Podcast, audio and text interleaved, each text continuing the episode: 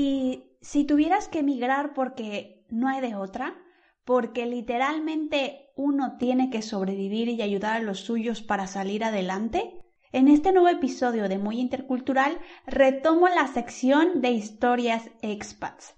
Conozcan esta inspiradora historia de amor, supervivencia, esfuerzos y sacrificios. Te damos la bienvenida a Muy Intercultural, el programa donde conviven todas las culturas.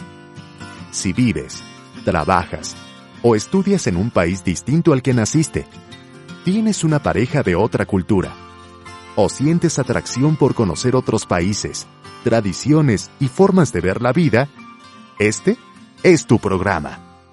Comenzamos. Muy intercultural.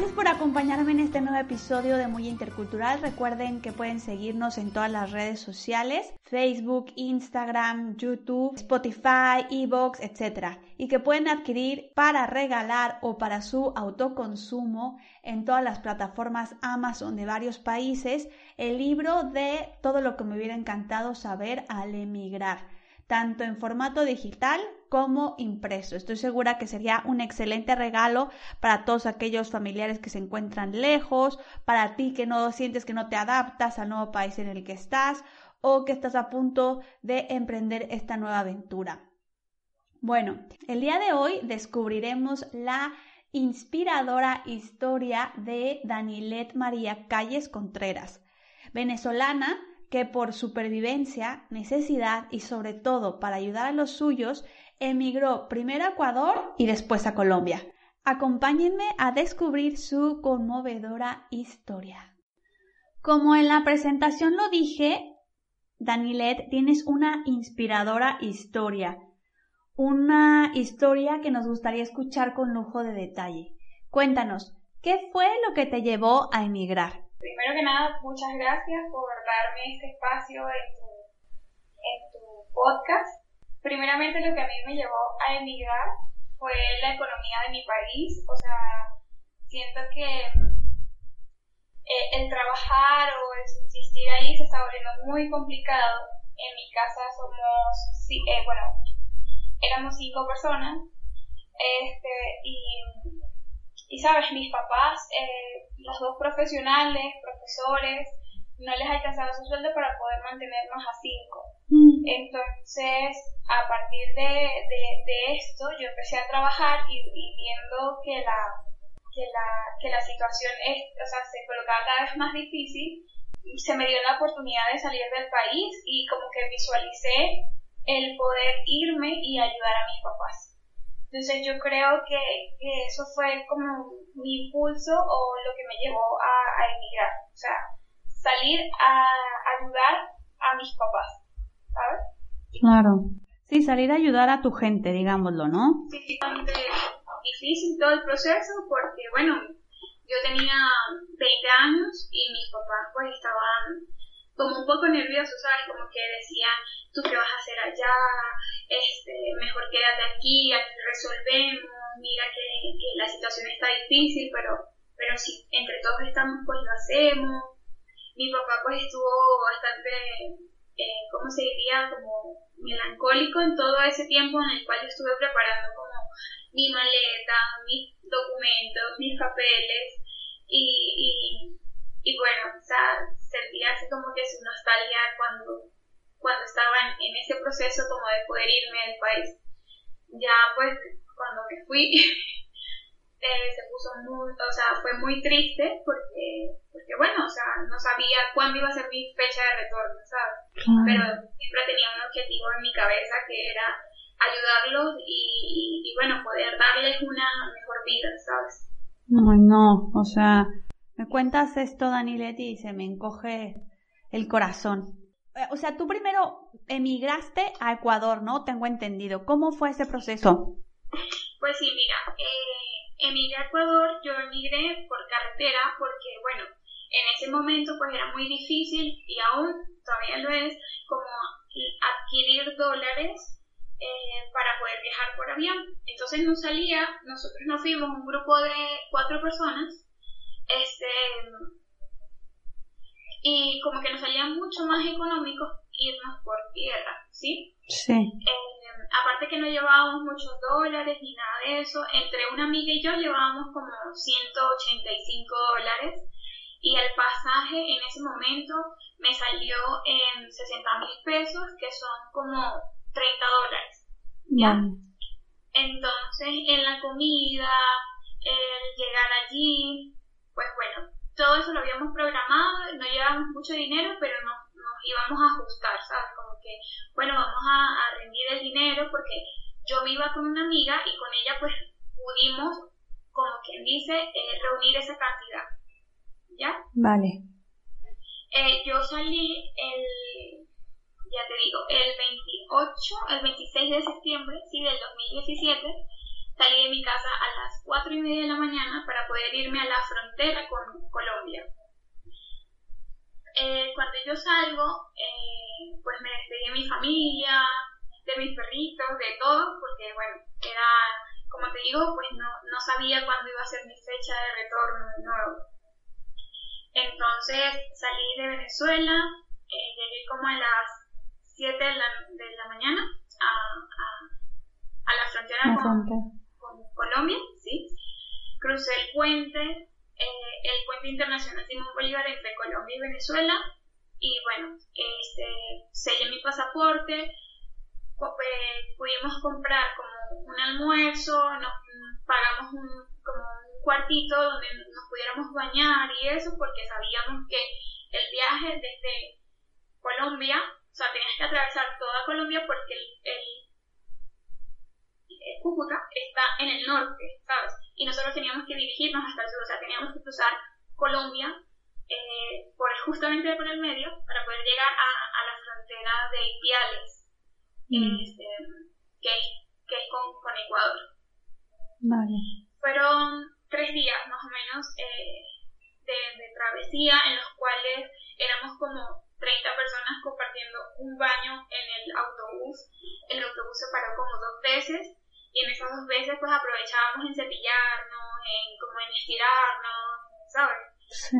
Y, y bueno, llegamos a, a Ipiales a las 3 de la mañana, 3 y con un frío, Dios mío, tremendo. O sea, yo de verdad nunca en mi vida había aguantado tanto frío y no sabía que hacía tanto frío como allí. Este, estábamos como a unos, no sé, 4 grados, 3 grados, porque en la madrugada siempre el, o sea, tiende a bajar. Sí, claro. Em, luego de allí eh, tuvimos que agarrar un autobús en Ipiales, Ecuador, que nos llevara hasta Quito eh, porque ahí era donde nos queríamos establecer. Entonces el autobús nos cobró 5 dólares, fuimos hasta allí por persona y eh, nos recibió, como quien dice, la familia de un amigo mío en Venezuela. Este, esta familia pues no, como que nos dejó como que utilizar el baño y todo eso y nos llevaron a una casa que yo había que yo había como que conversado con mi amigo para ver si él nos podía ayudar para, para poder eh, vivir en ese momento allí. O sea, y así no molestar a nadie, ¿sabes? Sí, sí, sí. Entonces, cuando llegamos al apartamentico, era un apartamento de dos habitaciones que estaba solo, o sea, estaba vacío, vacío. Lo único que nosotros teníamos eran maletas, ¿sabes? Gracias a Dios como que nos habíamos preparado mentalmente de que, bueno, vamos a llegar a un lugar y no tenemos como que cómo, cómo acondicionarla. Entonces, como desde casa nos trajimos sábanas, nos trajimos algunas joyitas, algunos cubiertos. Y fue así, o sea, fue que llegamos y dormí como por, no sé, tres meses en un colchoncito de 5 centímetros de grueso, no sé, 5 o 10 centímetros de grueso.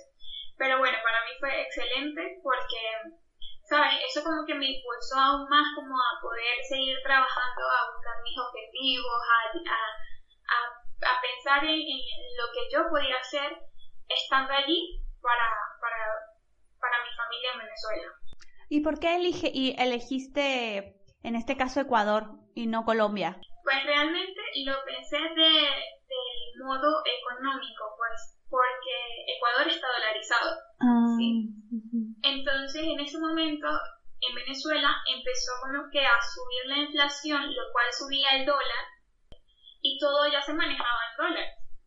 Entonces yo decía, bueno, si yo le envío a mis papás 40, 50 dólares mensuales, eso a ellos les alcanza y pueden pues, vivir bien, por lo menos para que puedan comprar lo que sería la comida con 50 dólares.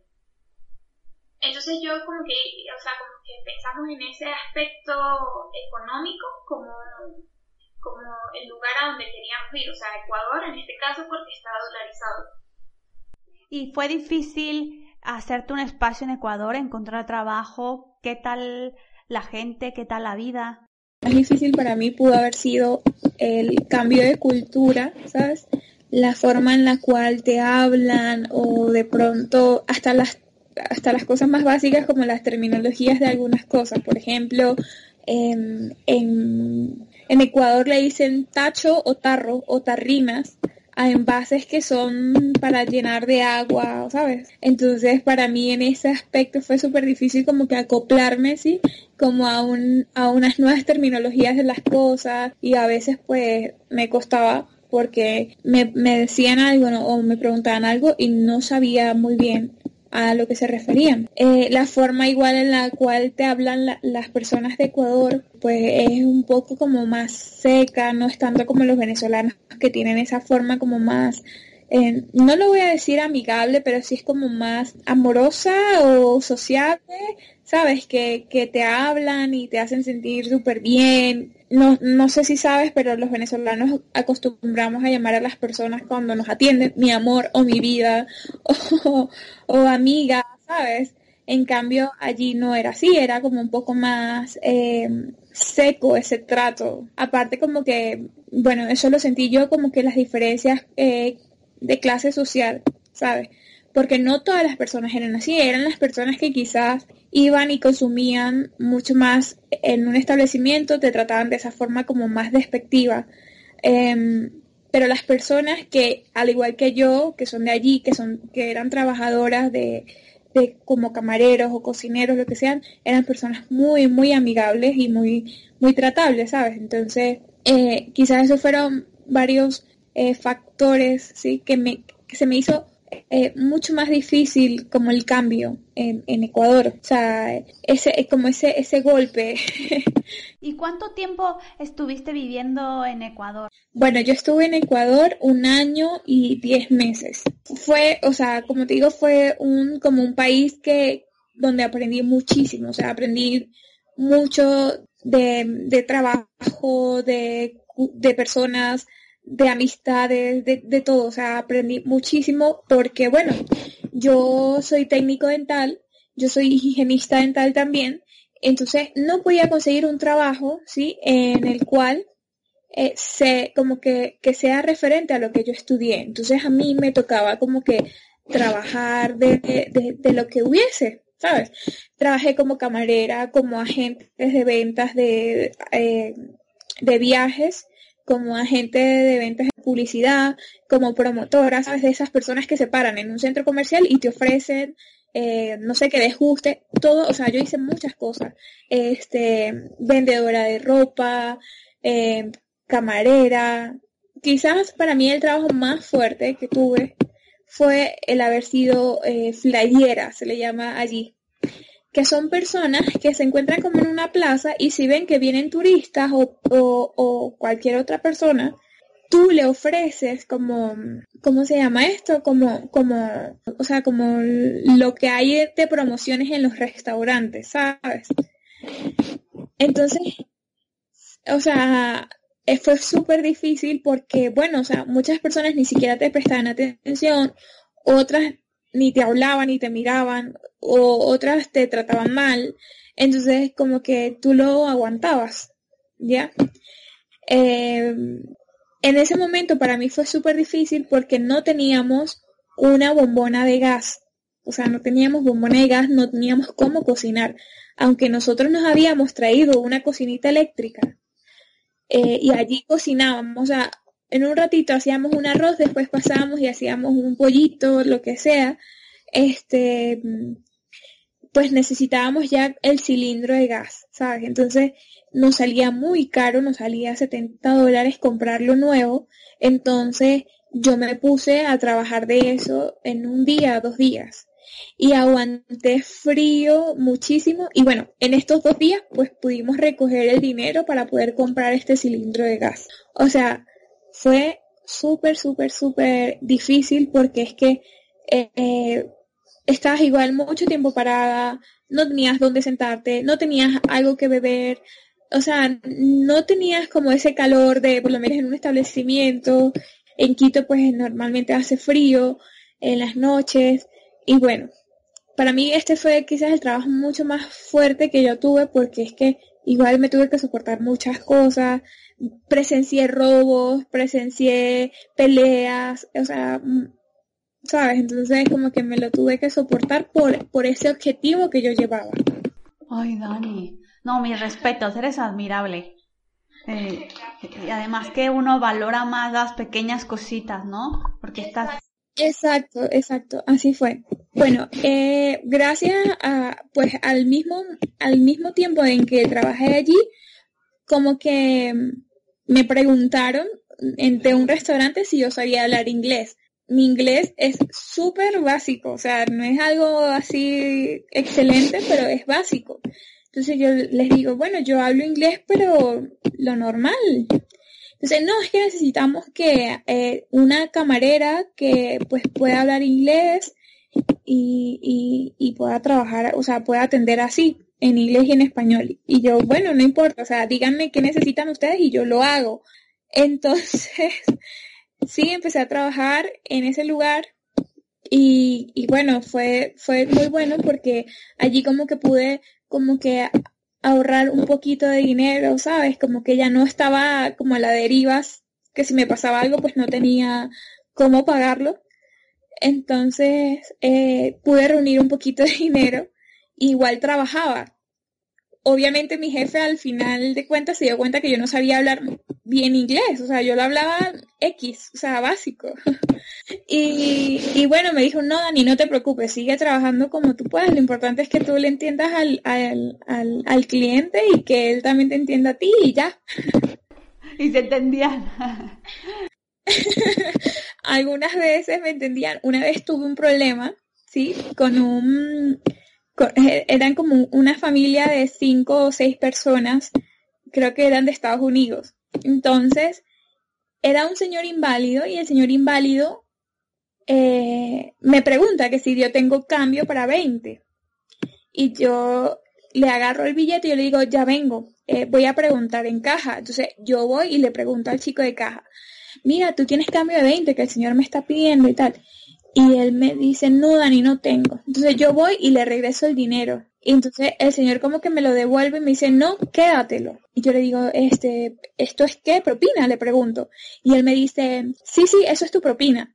El señor creía que ya él me había pagado la cuenta. Y eso era lo que me estaba dando de propina, ¿sabes? Entonces se armó un rollo, yo me puse súper nerviosa, yo, no señor, usted a mí no me dio los 20 dólares, lo siento, no sé qué, o sea, no me pagó la cuenta. Claro que sí, yo a ti te digo otro billete de 20, y yo, no señor, discúlpeme, pero claro que no, si quieres tome, yo le devuelvo la propina y eso se armó un pleito que a la final yo como que me enredé toda con mi inglés y me tocó llamar a otra persona para que lo tradujera porque estaba mega nerviosa y no nos podíamos entender, ¿sabes? Entonces, bueno, a la final pues el señor pagó la cuenta y ni siquiera me dio la propina, entonces yo dije, bueno, no me no importa, lo, lo que a mí me importaba era que pagara la cuenta ya y listo. a mí me impresiona la facilidad que tienes para para entrarle a todo, digámoslo, ¿no? Frente a los desafíos, aunque tengas miedo, pues tú probabas. De aquí tú entonces, tengo entendido que estás casi dos años en Ecuador, ¿no? Y te y emigras a Colombia, ¿no? Bueno, eh, lo que pasa es que también, pues, como para decirlo de esta manera, también tengo, o sea, soy pareja eh, multiculturales o intercultural, ¿sí? Pues eh, sucede que yo trabajando en este restaurante, un día llega mi cuñado, sí, porque yo tenía a mi cuñado ahí en Ecuador, el, el novio de mi hermana. Entonces, él llega y me presenta a sus amigos y me dice que si quería salir con ellos y todo lo demás. Y yo le digo, bueno, sí, o sea, yo tenía en mi cabeza, Clau, que todo era trabajo, trabajo, trabajo, trabajo, trabajo. Entonces, en todo ese tiempo yo muy poco disfruté, ¿sabes? Entonces yo vi como esta oportunidad, así como que, ay, bueno, voy a salir, estoy con mi cuñado y bueno, me presento a sus amigos. Él trabaja en esta empresa y estaban todos sus, sus compañeros de trabajo. En eso pues yo ahí conozco al que es mi pareja actualmente. Entonces, o sea, pasaron muchas cosas después de eso. Él, él nunca me pidió mi número de teléfono el día que me conoció. Bueno, luego llegó como a las tres semanas y me pidió mi número, salimos y como a los cuatro meses de nosotros salir, él me dice que me vaya a vivir con él. Lo cual pues él entendía mi situación, ¿sabes? Como que era, o sea, como que yo, ganaba mi sueldo y, y yo vivía a la medida, Clau. Yo vivía que lo que mando a Venezuela, lo que le mando a mis papás, eh, lo que pagaba de arriendo, lo que pagaba de servicios, lo que me quedaba para comprar comida, lo que me quedaba para mis pasajes y lo que me quedaba para, para poder reunir un poquito de dinero, ¿sabes? Entonces, él entendía esto, entonces él me dice como que no, vente a vivir conmigo y así te ahorras ya lo que es el arriendo y los servicios. Sí, total. O sea que para mí fue así como que, o sea, lo vi como una muy buena oportunidad porque aparte pues, o sea, es mi pareja y teníamos, o sea, estábamos, eh, estamos muy, o sea, somos muy cercanos y, y, bueno, o sea, tú cuando estás en pareja, tú quieres ver a tu pareja pues bien.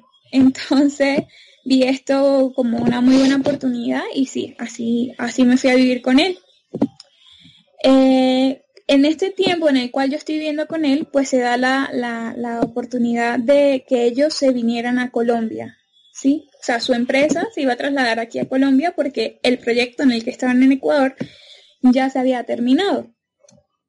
Entonces, él me dice, o sea, ¿te quieres venir a Colombia conmigo?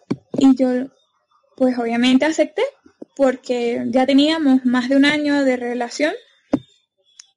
Y, y bueno, o sea, nos, nos, había, nos ha ido muy bien. Y sí, yo, yo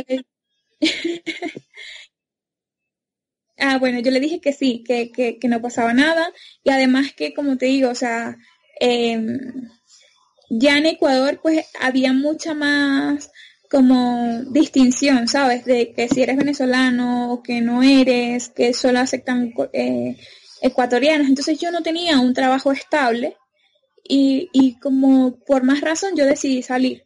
Claro, claro. Y entonces se trasladan a Bogotá, Colombia. ¿Y qué tal la vida ahí? ¿Cómo te sientes aquí? Bueno, realmente siento que Colombia es muy parecido a Venezuela en algunos aspectos.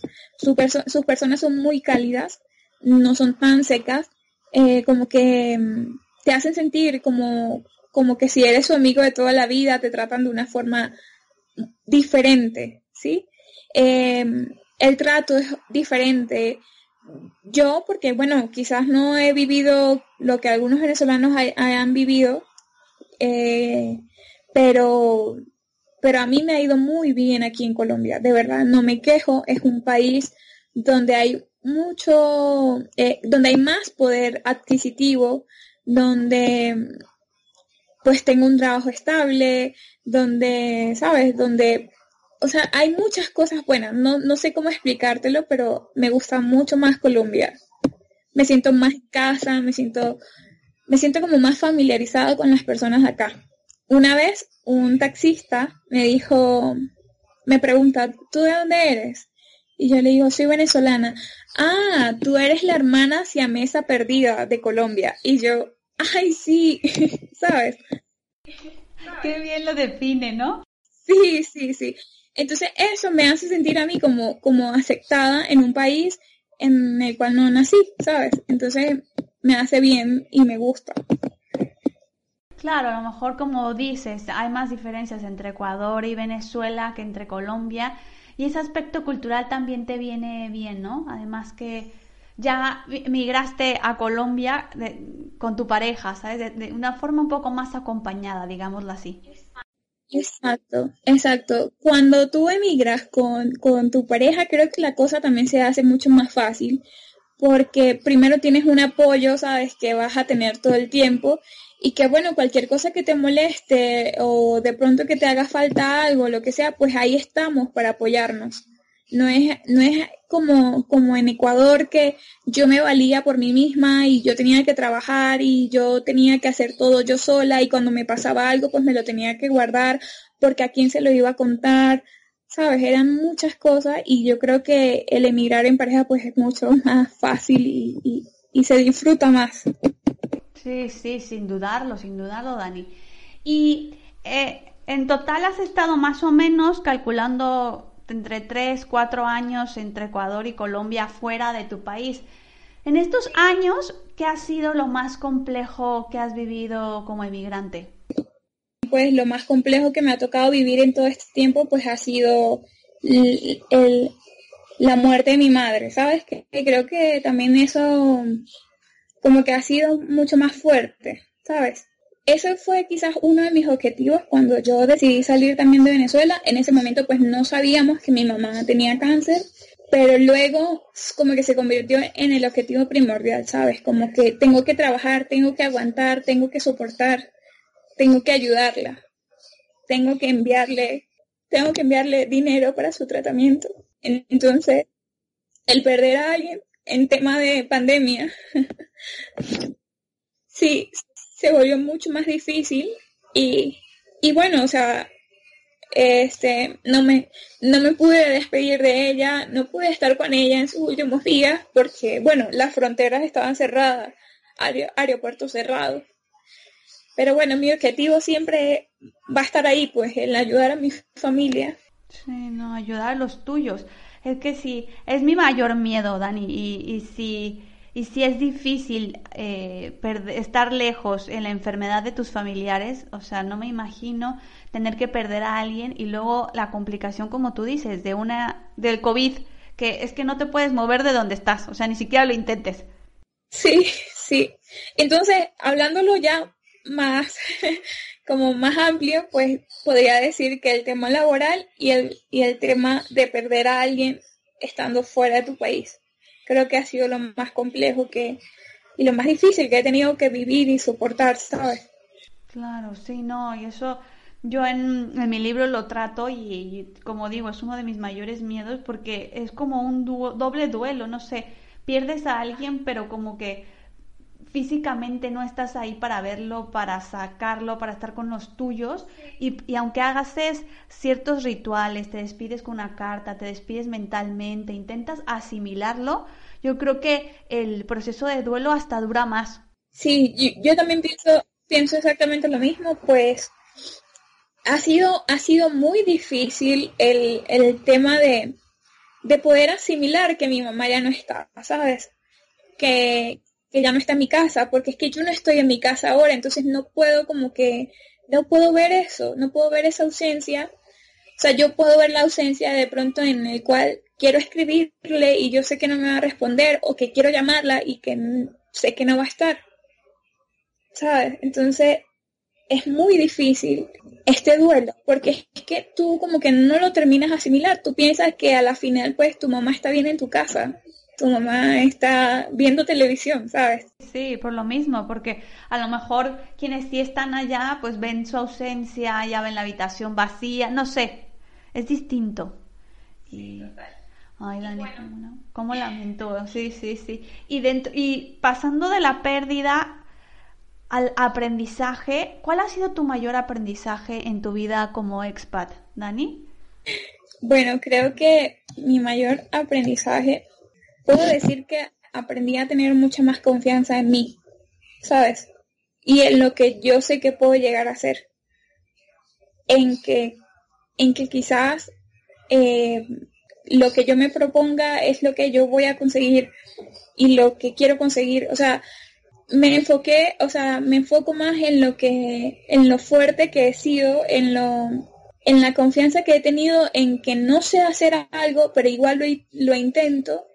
Y, y, bueno, o sea, es esa satisfacción como que tú puedes llegar a hacer todo.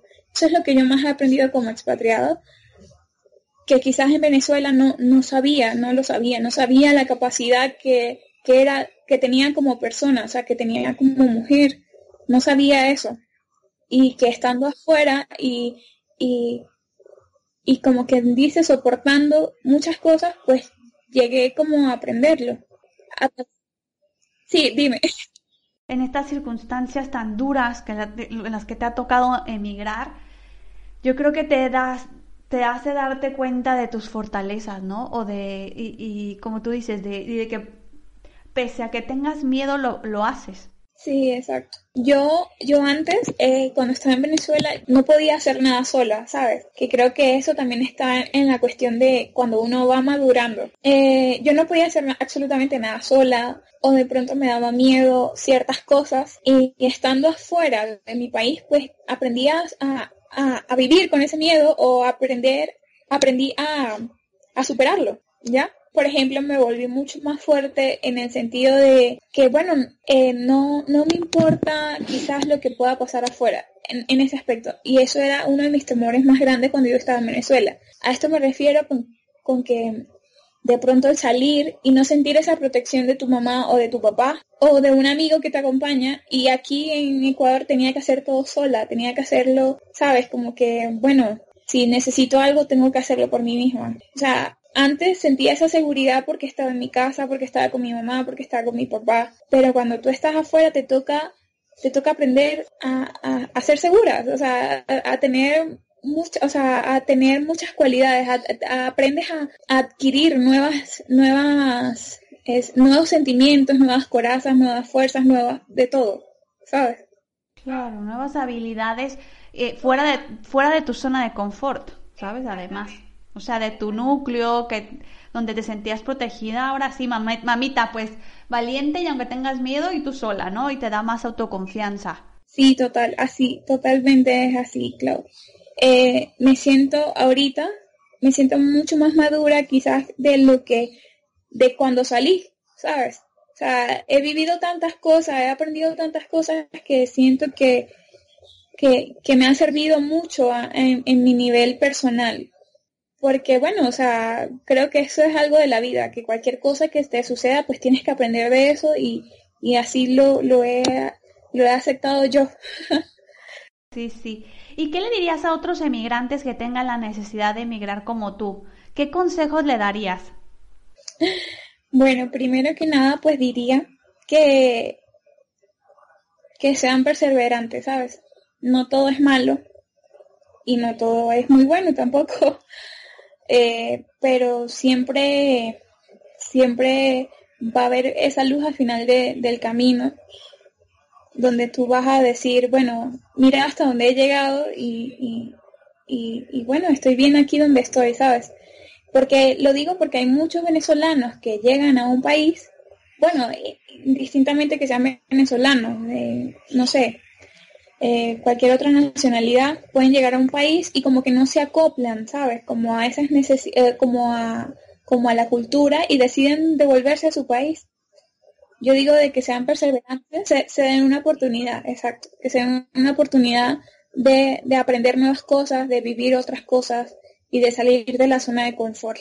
Si tuvieras la oportunidad de volver a hacer tus maletas, Dani, ¿hay algo que te gustaría empacar? Yo no sé, no sabría qué decirte porque es que, Dios mío, yo pasé mucho frío en Ecuador, entonces creo que metería más abrigo. no sé qué otra cosa te podría decir, porque, bueno, la comida venezolana es algo de que ya está en todos los países, creo. En la mayoría de los países, por lo menos aquí en Colombia, hay muchas, muchos restaurantes venezolanos, igual en Ecuador. Y no sé, o sea, quizás metería en mi maleta un budare, un budare. Un budare que es como una plancha para hacer arepitas. Sí, ya sé, yo también. Pero por ejemplo, yo, yo le decía a mi pareja, no, me hubiera gustado empacar más fotografías mías de niña. o videos de míos de niña, o, recuerdos. ¿Sabes? O sea, al final son esas cositas, esos detalles, o más de mi comida mexicana. Es que son los detalles más ínfimos los que a la larga extrañas. Total, total, porque bueno, eso también fue otra, otra pérdida que tuve desde que fue mi perrito que murió mientras yo estaba en Ecuador y Dios, fue difícil también. y sin duda me los hubiese llevado a, a todos en la maleta. Sí, hubieras metido sin duda alguna a tus padres, a tu madre y a tu perro, ¿no? y por último, Dani, si tu familia en Venezuela tuviera la posibilidad de escuchar este episodio, ¿qué les dirías? Si mi familia pudiera escucharlo, pues le diría que, que son la mejor familia que alguien puede tener. Hemos sido muy fuertes, todos en general, y bueno, no espero el día en que nos podamos reunir de nuevo. Y yo espero que sea pronto y que esta pandemia eh, acabe porque es que nos tiene a todos más separados de los que ya estamos, más distanciados. Afortunadamente existen medios de como esto, Skype, WhatsApp, pero no es lo mismo, ¿no? Sí, sí, no es lo mismo, no es lo mismo querer recibir un abrazo a, a verlo por una computadora. Pero bueno, ese sería algo que les dijera a mi familia, sería que bueno, que los amo, que son, que somos una familia muy fuerte y que bueno, que donde esté mi mamá, seguro estaría muy orgulloso de quienes somos ahora y, y de lo fuerte que, que hemos sido por su ausencia. No, y Dani, pues no me queda más que agradecerte por esta inspiradora historia. La verdad que, que como lo dije en alguna respuesta que te di, que, se, que hace que te, te encoja el corazón. Te agradezco muchísimo por abrirte y por contarnos con el corazón en la mano tu historia, que seguramente eh, le ayudará a una persona que esté pensando en emigrar o que esté eh, viviendo en otro país con circunstancias difíciles como las tuyas a salir adelante. Bueno, muchas gracias Clau, de verdad pues aprecio mucho que, que, que, me hayas dado este espacio y como te lo dije en un principio me gustaría contar mi historia desde, desde otra perspectiva, ¿sabes? Porque, porque bueno, no, no, no todas las, las salidas eh, de inmigrantes son iguales y, y bueno, siempre es bueno conocer este otro lado de la historia. No, sin duda. Es que les platico a la audiencia que la entrevista que acaban de escuchar con Dani surgió porque ya había escuchado todos los episodios del podcast y claro, tenía la necesidad de contar su historia porque como dices, mm, si bien hay muchos de nosotros que emigramos por amor, por estudios, digamos, por cierto placer, no siempre es así. A veces salir, se sale de un país, aunque lo amas muchísimo, porque no cubre tus necesidades. En tu caso, para ayudar a tu familia, eh, para salir por necesidad, ¿no? Y yo creo que tu historia nos, nos llena de, de valentía a todos, ¿no? Porque dices, oye, yo me quejo por nimiedades cuando tu historia es totalmente abrumadora y que te enseña a valorar las pequeñas cosas a, controlar los miedos y, y, salir adelante. Sí, así es. Quiero decirles a todos los que me vayan a escuchar que bueno, que actualmente pues la cosa es totalmente diferente, me encuentro bien, estoy trabajando y, bueno, como que me he superado en todos los aspectos. Pues ya lo saben, y si Dani les sirve de ejemplo y está en una situación parecida, pues también ustedes pueden salir adelante. Muchas gracias por todo, Dani. Muchas gracias, Clau. No sé, cuando quieras y necesites de nuevo, aquí estoy a tu disposición para cualquier otra pregunta, duda o, o lo que sea.